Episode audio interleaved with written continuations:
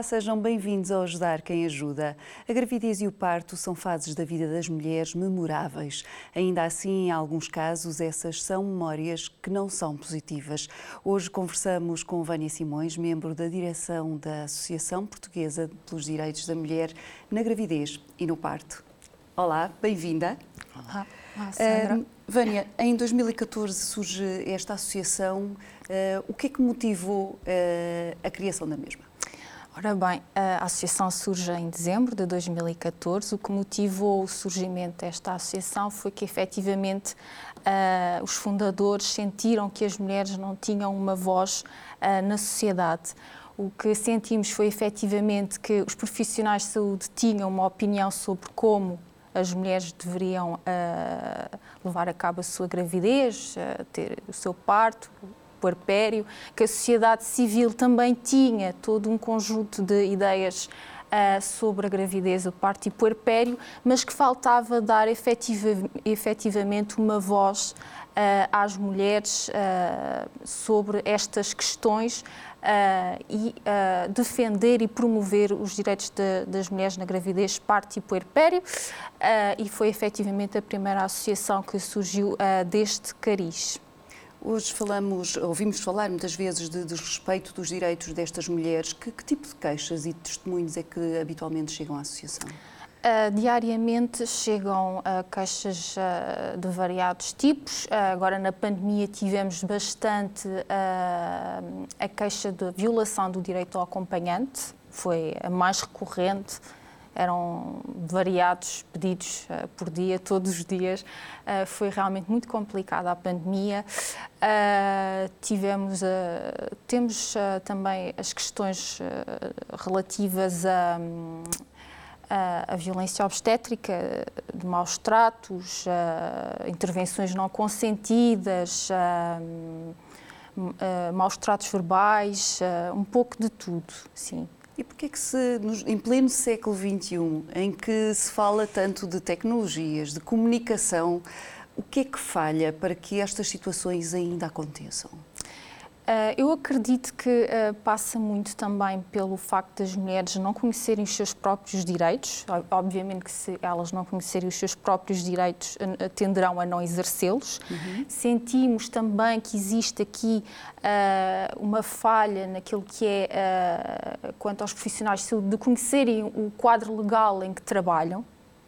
Uh, e depois há uma outra vertente que é a falta de uh, fiscalização e sancionamento quando uh, as queixas chegam à entidade reguladora da saúde, ao IGAS, e, portanto, uh, o que acontece é que muitas vezes estas queixas de violações dos direitos das mulheres chegam lá, mas nada acontece, nenhuma coima é aplicada, os processos tendem a ser um, arquivados ou há ali, não, não, há sequer ali um, um grande desenvolvimento exato deste, destas queixas. É tudo tido como se fosse uma espécie de normalidade uma normalidade que, que, que, que está uh, instalada nos hospitais e que é bastante complicada de, de reverter, digamos assim. Sendo estas uh, profissões que lidam com vidas, que lidam com pessoas e que deveriam, por isso, ser mais humanas, um, porquê é que isto acontece? Há um distanciamento exagerado?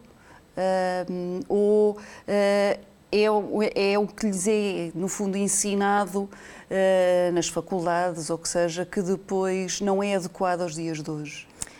Uh, efetivamente, há todo um conjunto de fatores que, uh, que, que propulsiona esse tipo de, de atendimento. Uh, obviamente que quando chegamos aqui à década de 80, há aqui a universalização dos cuidados de saúde, há o atendimento massificado da, da população, há aqui uma, uma, uma, um anonimato no atendimento e na, naquilo que é a relação que se estabelece entre profissional de saúde e utente. Uh, portanto, temos também a questão da tecnologia, temos uh, atualmente gravidez, parto e puerpério, são eventos uh, médicos, passaram a ser eventos médicos, já não são tão encarados como um evento fisiológico e todo este cariz tecnológico também que, que acaba por caracterizar hoje em dia o parto, acaba por abonar também a, a, aqui a, a, que se estabeleça como que uma barreira uhum. uma, um trato impessoal entre o profissional de saúde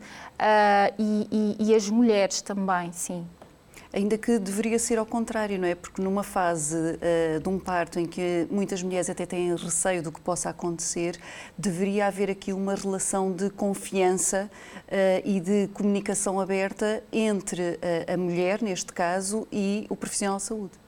Sim, sim, é desejável que essa, que essa comunicação se estabeleça.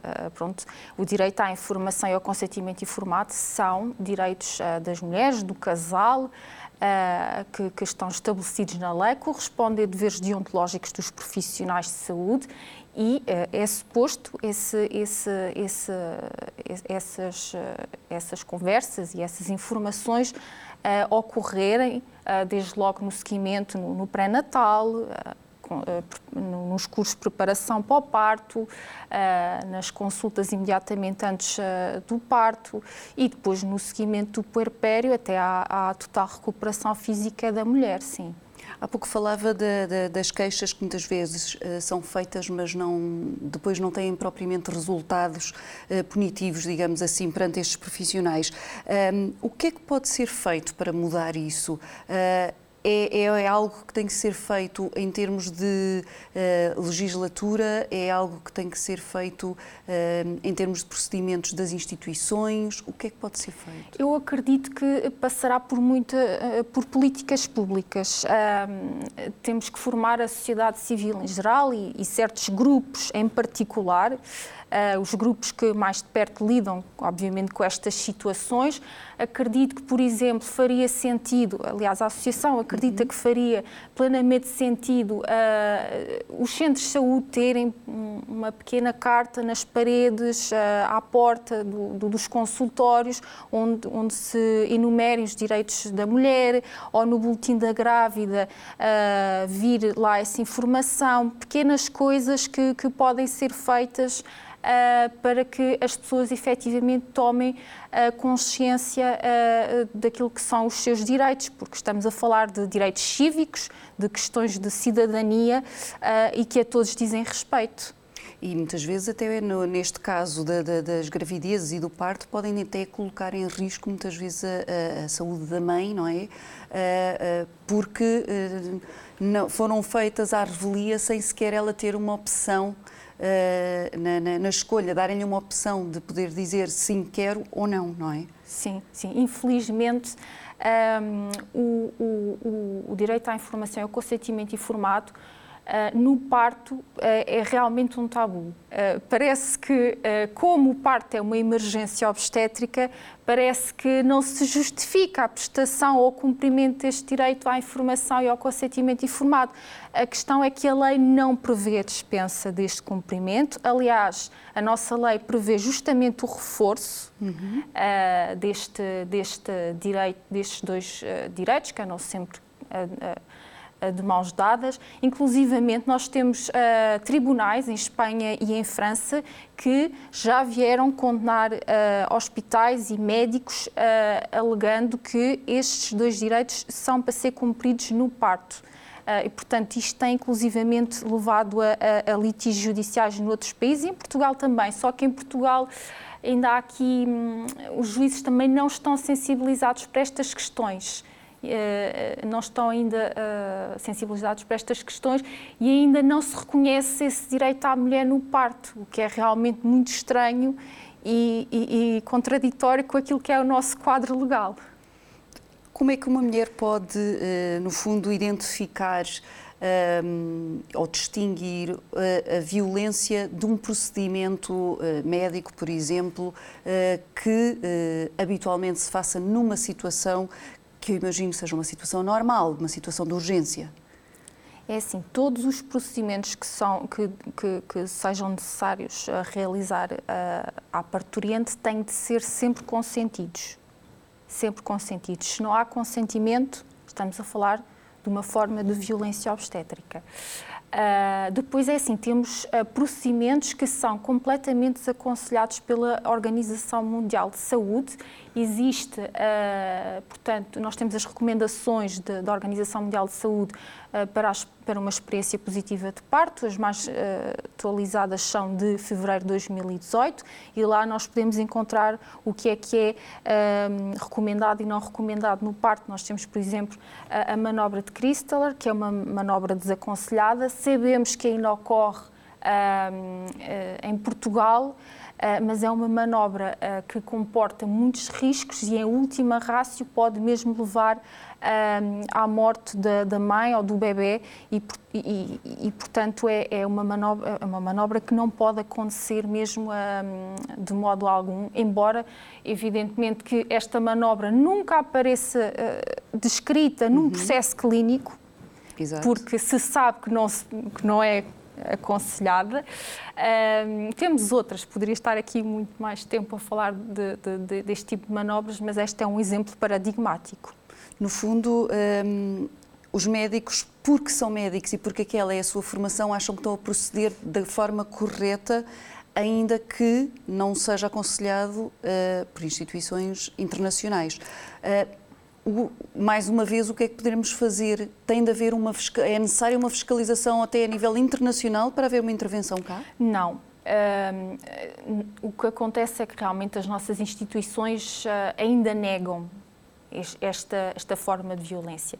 É assim, nós temos que proceder aqui a uma reciclagem daquilo que é a formação dos profissionais de saúde, através uh, de, da remodelação de currículos nas, nas, nas universidades, através da, de proporcionarmos formação contínua uh, aos profissionais de saúde junto, junto das suas ordens profissionais, porque efetivamente as ordens profissionais têm este papel de irem atualizando os profissionais de saúde, uh, a par de outras ordens profissionais que, que têm esse papel.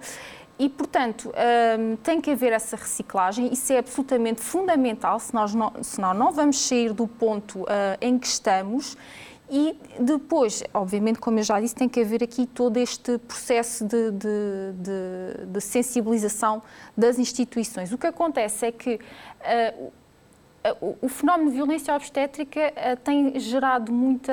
Um, gerado um pouco de relutância por parte das instituições em reconhecê-lo. Portanto, nós, temos, por exemplo, eh, no ano passado tentou-se penalizar a violência obstétrica uh, em junho, uh, em julho do, do ano passado, e, por exemplo, a Ordem dos Médicos veio, no âmbito desse procedimento legislativo, dizer, emitir um parecer que em que dava nota de que não existia violência obstétrica em Portugal, que isso era coisa de países do terceiro mundo. E, portanto. Ainda um... assim, depois vemos relatos de mulheres com partos eh, com situações muito complicadas. Exatamente. Eh, portanto, a violência obstétrica tanto pode ocorrer por ação como por omissão. Portanto, uh, o que a Ordem dos Médicos estava a tentar dizer é que a violência obstétrica só acontecia por omissão, mas isso não, não, é verdade, também acontece por ação. E acontece muito mais por ação do que por omissão, porque dentro uh, daquilo que é a violência, nós podemos uh, enquadrar também o exercício do poder. E, portanto, o que muitas vezes acontece é que nós temos uma relação horizontal entre o profissional de saúde e, e os profissionais de saúde e a mulher, não é? em que a mulher aparece ali no, na base da hierarquia, em que é exercida ali toda uma, um, uma esfera de poder sobre ela própria que Uh, da qual ela realmente não consegue uh, proteger-se ou reivindicar o que quer que seja, e, portanto, uh, passa também pelo exercício do poder, ainda que a Ordem dos Médicos não, não reconheça tal situação. Em relação precisamente a estes números que, que começam a ser preocupantes, nomeadamente não sabemos ainda a resolução de, destes casos. A DGS abriu, de certa forma, um grupo para investigar esta situação, mas este ano tivemos um relatório que dava como 17 mortes em mulheres no ano passado, mais de 20% por 100 mil habitantes. A questão aqui é o que é que acontece nestes partos, porque se há situações uh, em que pode ocorrer uma pré-eclâmpsia ou que seja, que é do foro fisiológico do corpo da mulher, uh, se calhar nem todos foram pré-eclâmpsias e houve aqui, se calhar, também casos de ou negligência ou até de abuso que levaram a este, ao falecimento destas, eh, destas mães. Sim, efetivamente nós não temos conhecimento da situação clínica de, de, cada uma destas senhoras, não nos podemos pronunciar sobre, sobre o que é que terá acontecido nessa situação. Estamos bastante uh, preocupados com, com essa situação. Já em 2019 questionamos uh, o Ministério da Saúde sobre essa questão, que tinha havido um incremento assustador uh, de, de, das mortes maternas. Uh, agora assistimos novamente uh, que há um incremento de, das mortes maternas. O que, o que foi anteriormente alegado de que as, uh, as mulheres estão a ter filhos cada vez mais tarde e, consequentemente, com mais patologias. mas a verdade é que isso é uma tendência que se verifica um pouco por todo o mundo e os números não são iguais. E dentro da lado. Europa, as, as, mulheres espanholas acompanham aqui a nossa, a nossa tendência e até estão a ter ainda mais tardes o primeiro filho do, do, que, do que as mulheres portuguesas e esta taxa de, de, mortalidade não se verifica. Então, se calhar este não é o argumento apropriado e temos que investigar melhor quais são as, as causas de mortalidade destas mulheres. Poderá estar ligado uh, ao número que as classes profissionais se queixam de número reduzido de médicos, de enfermeiros, etc., para dar também apoio a estas, a estas pessoas? Poderá ser, poderá ser um, um fator. Uh, efetivamente, nós não, não, não conhecemos uh, uh, os, os pormenores, números. nem, nem os quadros clínicos de, destas, destas utentes. No, também foi uh, uh, notícia uh, em 2020, penso eu, um, de que de facto nós éramos dos países com mais cesarianas a nível europeu, muitas vezes a pedido das mães, sendo este um procedimento cirúrgico. Que, com riscos, o que é que leva a que estas mães peçam uma cesariana em vez de um parto dito natural? Existem vários uh, fatores. Um deles é o medo do parto. Uh, efetivamente, há mulheres que uh, têm aquilo que se chama uh, tocofobia, que é medo do parto. A tocofobia uh, pode ser primária, quando a mulher não, nunca tenha tido nenhum filho, pode ser secundária, quando ela já tenha tido um parto traumático e para evitar passar novamente por aquilo, acaba por uh, uh, escolher uma cesariana em vez de, de, de, passar novamente por um parto fisiológico. Uh, realmente a tocofobia é um, um dos, dos, motivos que leva mulheres a recorrer a cesarianas. a tocofobia é o medo de desenvolver algum tipo de disfunção a nível sexual, do trato urinário, a sensação de controlo Uh, que a cesariana passa, não é? Uh, a mulher poder agendar e, e, e, organizar a sua vida pessoal em função também de, de, do agendamento da cesariana também uh, é possível é possível ser como sendo de apontar um, um, um fator que, que leva um, as mulheres a recorrer à cesariana, sendo que cada uma terá os seus motivos claro. específicos. Mas eh, sendo esta uma, um procedimento que acarreta riscos, uh, deveria também haver por parte dos profissionais essa informação, mais uma vez, para que a opção delas seja informada, ou seja, porque no caso de haver uma complicação num, numa cirurgia porque para todos os efeitos é uma cirurgia uh, que teria uma alternativa de quem é que depois é a responsabilidade da mulher que optou ou do profissional de saúde? É assim, nós temos aqui um, um quadro um pouco dispar no que toca às cesarianas. Uh, nós temos as, as cesarianas eletivas que ocorrem nos hospitais privados, Uh, muitas delas a pedido da mulher. Uhum. Portanto, aí há realmente uh, um diálogo que é feito da mulher com o profissional de saúde, há toda uma relação de confiança que é pré-estabelecida, não é? Uh, a mulher tem que, evidentemente, assinar os, os termos de responsabilidade, tem de haver essa conversa prévia e, evidentemente, que se o médico não conseguir demover a, a mulher dessa sua vontade, E, portanto, não havendo uma objeção técnica por parte do profissional de saúde, pronto, é, é uma opção da mulher e, portanto, nós, nós apoiamos todas as opções uhum. das mulheres, independentemente de quais elas sejam. No hospital público, eh, essa questão é controversa.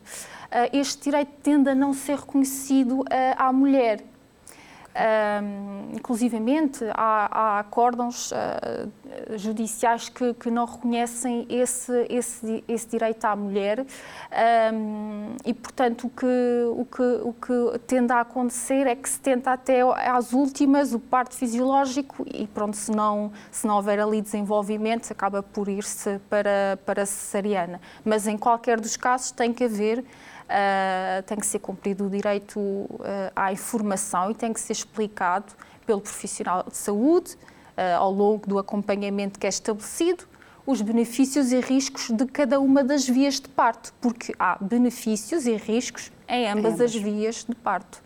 No caso das mulheres que sofreram violência, nomeadamente num primeiro parto, Uh, isto pode ser quase uma castração, digamos assim, num sonho de ter uma família uh, numerosa, ou seja, terem receio e já não enverdarem por uma segunda gravidez?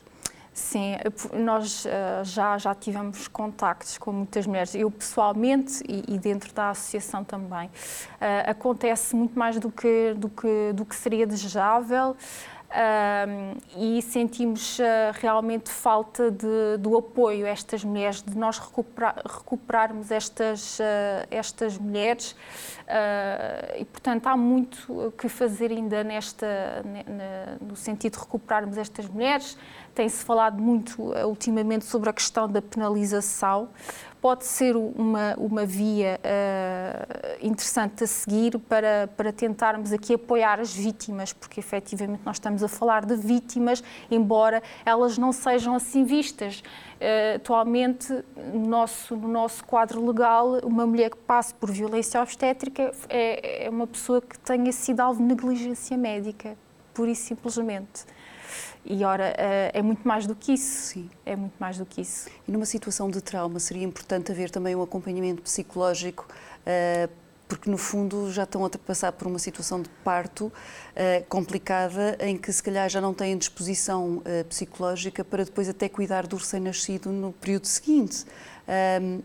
Seria importante também haver esse acompanhamento? Sem dúvida, é essencial para, para haver a recuperação da, da mulher e para não se agravar o quadro clínico dela, porque há mulheres que depois eh, têm depressões pós-parto, que têm síndrome de stress pós-traumático, Uh, enfim, desenvolvem uma série de, de, de, de questões somáticas ligadas a, esta experiência negativa e é essencial, só que é muito complicado as mulheres conseguirem ter acesso a este tipo de apoio especializado, porque também depois não é qualquer profissional de saúde que está preparado para dar este tipo de apoio. E, portanto, escasseiam também este tipo, os profissionais aptos a prestar este, este apoio. Estamos a falar essencialmente porque a gravidez é, é inerente à mulher. Uh, uh, em termos de sociedade, uh, a mulher ainda muitas vezes é discriminada, seja no emprego com ordenados mais baixos do que um homem que faz as mesmas funções, tudo isso. Acredita que se esta fosse uma situação que atingisse os homens, seria se calhar mais valorizados estes direitos ou é algo que não tem nada a ver? Uh, nunca pensei nisso, mas uh, há quem diga que se o aborto fosse um assunto de homens, que as questões relativas ao aborto não se colocariam. Uh, talvez se pudesse aplicar esse raciocínio à gravidez parto e puerpério. Uh, mas uh, efetivamente é uma questão interessante, mas também temos tido, uh, temos tido pelo mundo afora situações de homens que engravidam, não é? portanto, e, e, e, curiosamente, esses homens que engravidam são pessoas que estarão muito mais propensas a sofrer de violência obstétrica, uh, ainda mais do que uh, as próprias uh, mulheres. Por uma questão de, de, preconceito, no fundo. Sim, porque aquela pessoa um, é realmente. É, portanto, é é, é um paradoxo da, Sim, da é, natureza, é uma situação não é? atípica, Sim. no fundo, e, e pode ser uh, discriminada pelas suas opções. Exatamente. Uh, para finalizar, uh, porque é, este é um assunto que, no fundo, tem muito lado político e jurídico para se poder resolver. Um, mas ainda assim, como é que a sociedade uh, e os portugueses podem ajudar? Há alguma forma de pressionar uh, o poder político, etc., para que haja aqui uma mudança e um reconhecimento destes direitos? Como é que a sociedade civil pode ajudar? Uh, é, é, reivindicando direitos, fazendo queixa, falar cada vez mais no assunto, as pessoas conversarem entre si, partilharem as suas experiências e perceberem que há coisas que acontecem que não são normais, porque efetivamente durante muito tempo Uh, estes abusos e estas más experiências que aconteciam eram tidas como algo normal, absolutamente uhum. normal. E, e, às vezes uh, ter uma experiência positiva de parte era narrado como: ah, tiveste sorte. E, portanto, é, é importante que as pessoas falem cada vez mais sobre o assunto. Uh, e que não normalizem ou banalizem este tipo de, de, de situações. No caso de, como dizia há pouco, de, do facto de não haver uma penalização, muitas vezes, dos profissionais, uh, isso imagino que possa também desencorajar muitas vezes a, a que as pessoas façam uma queixa. Uh, isso não deverá acontecer, as pessoas deverão insistir sempre nos seus direitos. Sim, sempre, sempre. Porque se nos calarmos, aí é que a mudança não irá acontecer de maneira alguma, porque se não nos queixarmos, eh, transparecemos a ideia de que está tudo bem e que nada precisa de mudar. Não é? Por exemplo, quando, foi, uh, quando aconteceu aqui a pandemia e houve a violação do direito ao acompanhante, chegaram uh, massas de queixas à, à Provedoria da Justiça e a Provedora emitiu um, um, uma recomendação no sentido de que Uh, teriam que ser respeitados os direitos uh, do, da mulher, do casal, do bebê e, portanto, só, só insistindo é que as coisas uh, poderão mudar, sem dúvida. Obrigada, Vânia, por ter vindo hoje a quem ajuda e por esclarecer nestes assuntos Obrigada e vamos esperar que estes números baixem para o bem das mulheres. Obrigada. Hoje falamos do trabalho desenvolvido pela Associação Portuguesa dos Direitos da Mulher na Gravidez e no Parto. No próximo programa apresentamos-lhe mais uma instituição, porque é importante ajudar quem ajuda. Até lá, fique bem, fique com o S.